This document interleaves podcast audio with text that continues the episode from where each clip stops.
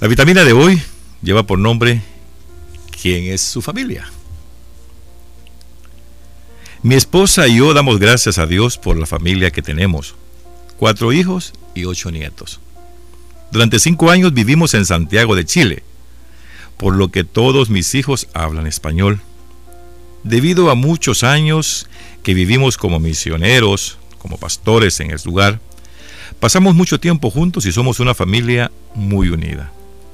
Hace ya tiempo que volvimos a los Estados Unidos, pero una cosa que he hecho de menos de otras culturas es que sus familias tienden a estar más unidas. Con todo, una familia demasiado unida puede tender a cerrar las puertas a quienes no son sus parientes. Esto se hace evidente en algunos o en algunas congregaciones, en algunas iglesias, en algunos templos, en las que las familias primeramente ejercen el liderazgo como si la iglesia fuera su predio particular o su casa particular. Jesús tenía una familia, sabemos que tenía una madre y un padre.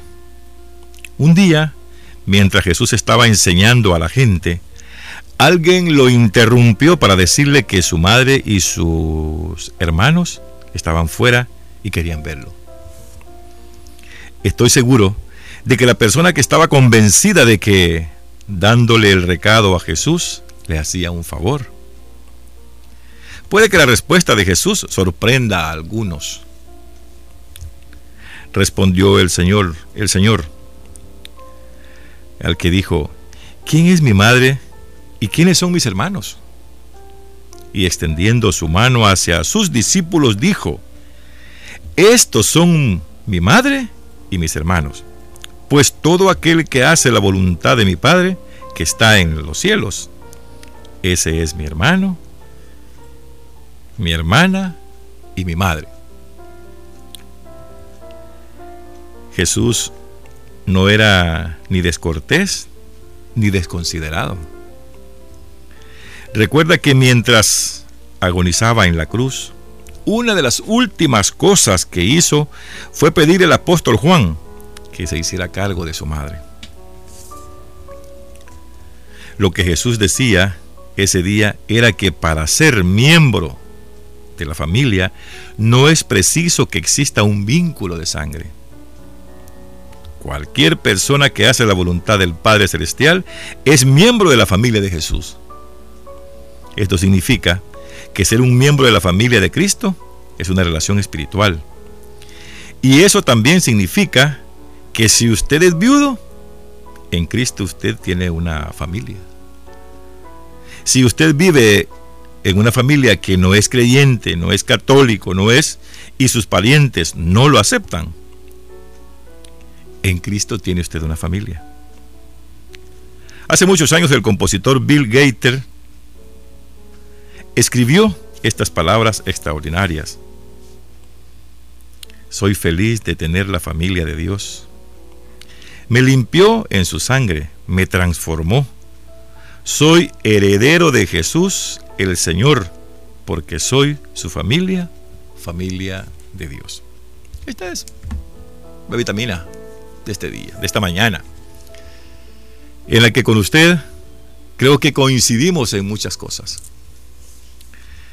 Su familia es su esposa y sus hijos. Su esposo y sus hijos. O su esposa y sus hijos. Ese es el núcleo familiar que nosotros contamos cuando unimos o nos unimos en matrimonio. De ahí dependen los hijos, dependen los nietos. Y cuenta esta familia que, y esta, esta esta vitamina de hoy, que está más basado en el capítulo de, o en el Evangelio de San Mateo, o de Mateo, en el capítulo 12, versículo 46, donde hacemos, eh, o se hace la referencia en la Biblia, de que en el momento que estaba Jesús con aquella multitud, donde nos imaginamos que en ese lugar no cabía nadie más estaba lleno.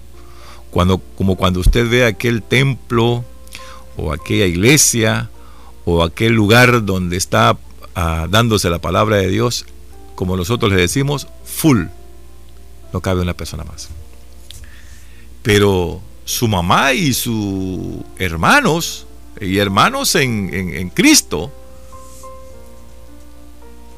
necesitaban hablar con Jesús.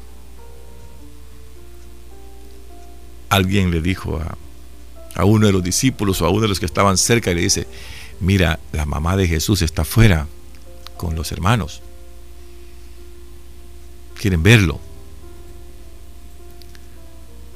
Cuando Jesús escucha esta pregunta y le dice, mira, ya están afuera esperándote. Le dice, si mi madre y mis hermanos son los que tengo enfrente, son los que están con nosotros, son los que están, los que me están rodeando. Y por eso es que en muchas ocasiones se escucha decir que Jesús tenía tantos hermanos, tenía más hermanos. Pero es que dice aquí la lectura. Dice que Jesús no era ni descortés ni desconsiderado. Solamente recuerden que cuando agonizaba en la cruz, una de las últimas cosas que hizo fue pedirle al apóstol Juan que se hiciera cargo de su mamá. Pero dice también en la reflexión, lo que Jesús quería decir era que para ser miembro de su familia no es preciso que exista un vínculo de sangre. Todos, tanto en una iglesia como en otra iglesia, como en la evangélica, como en la católica, como en en cualquiera de las iglesias que usted vaya, siempre existe aquella palabra que dice el uno al otro. Buenos días, hermano. Que le vaya muy bien, hermano. Pero son hermanos en Cristo. No son hermanos de sangre. Pero es la familia. Cuando usted se sienta solo, cuando usted sea reprochado, cuando usted no lo acepten porque está viudo y dice, bueno, me quedo solo, ¿qué hago en esta vida? Me estoy solo. Necesito una compañía, necesito de una familia. Busque la familia de Dios. Apéguese a la familia de Dios. Yo conozco tanta gente, hombres y mujeres, y más mujeres que hombres, que están descargando aquel amor en Cristo Jesús. Que están sirviéndole a Dios como le sirvieran a su familia o a su esposo. Trabajando por el bienestar de los pueblos. Haciendo las cosas que Dios quiere. Y esos son los que se vuelven familia de Jesús.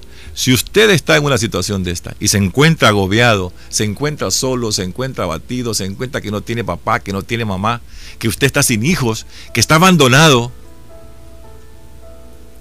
busque hablar con Dios. Pídale a Dios que lo reciba para que forme parte de esta familia. Este hombre que estamos hablando acá, Bill Gates, fue un, un hombre millonario millonario, pero hay momentos en que los millonarios, así como los millonarios, se sienten solos, los pobres también nos sentimos solos. Y nos queremos decir a uno al otro, o, complacernos el uno al otro, o, acariciarnos el uno con el otro. Pero solo Dios le puede dar a usted esa oportunidad de pertenecer a una gran familia.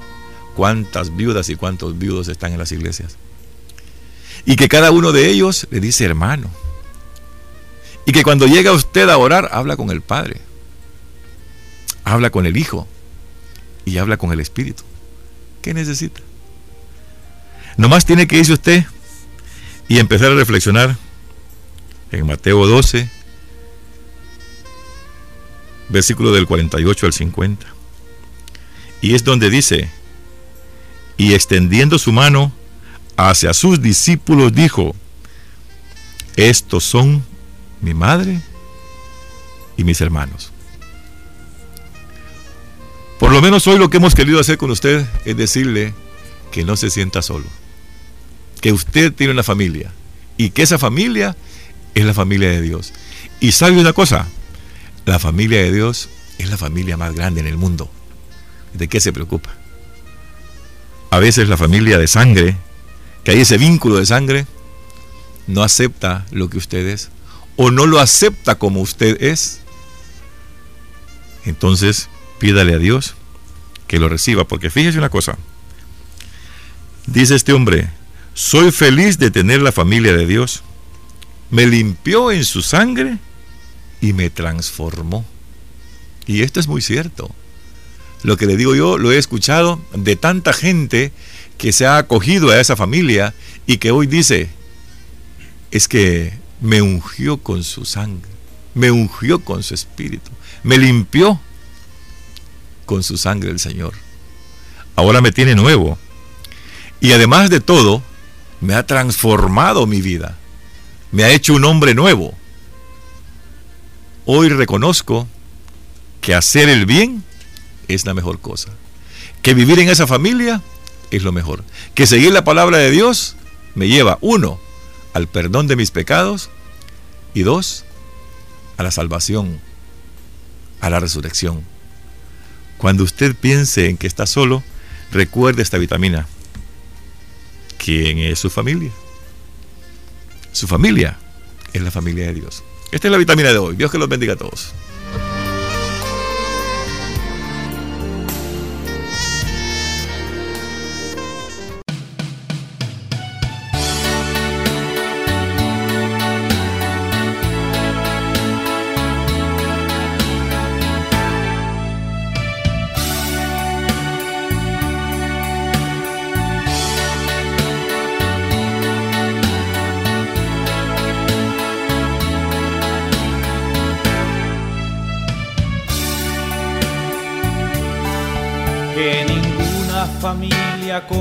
En cualquier de repente. Que ninguna familia se acabe por falta de amor.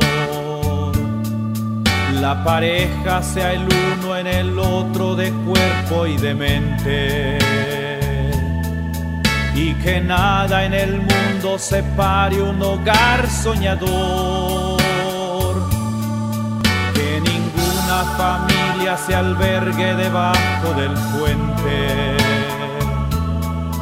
Y que nadie interfiera en la vida y en la paz de los dos. Y que nadie los haga vivir sin ningún horizonte. Y que puedan vivir sin temer lo que venga después la familia comience sabiendo por qué y dónde va. Y que el hombre retrate la gracia de ser un papá. La mujer sea cielo y ternura y afecto y calor. Y los hijos conozcan la fuerza que tiene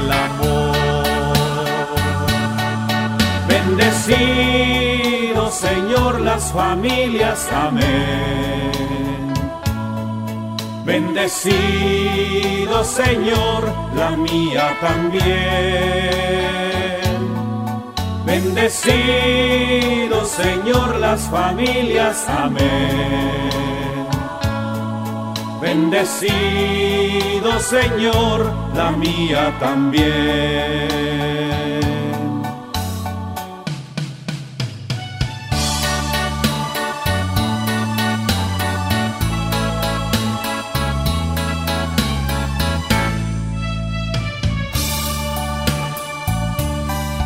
Que marido y mujer tengan fuerza de amar sin medida. Y que nadie se vaya a dormir sin buscar el perdón. En la cuna los niños aprendan el don de la vida. La familia celebre el milagro del beso y del pan que marido y mujer de rodillas contemplen sus hijos, que por ellos encuentren la fuerza de continuar. Y que en su firmamento la estrella que tenga más brillo pueda ser la esperanza de paz y certeza de amar la familia comience sabiendo por qué y dónde va. Y que el hombre retrate la gracia de ser un papá. La mujer sea cielo y ternura y afecto y calor. Y los hijos conozcan la fuerza que tiene el amor. Bendecido Señor las familias, amén. Bendecido Señor la mía también. Bendecido Señor las familias, amén. Bendecido Señor también.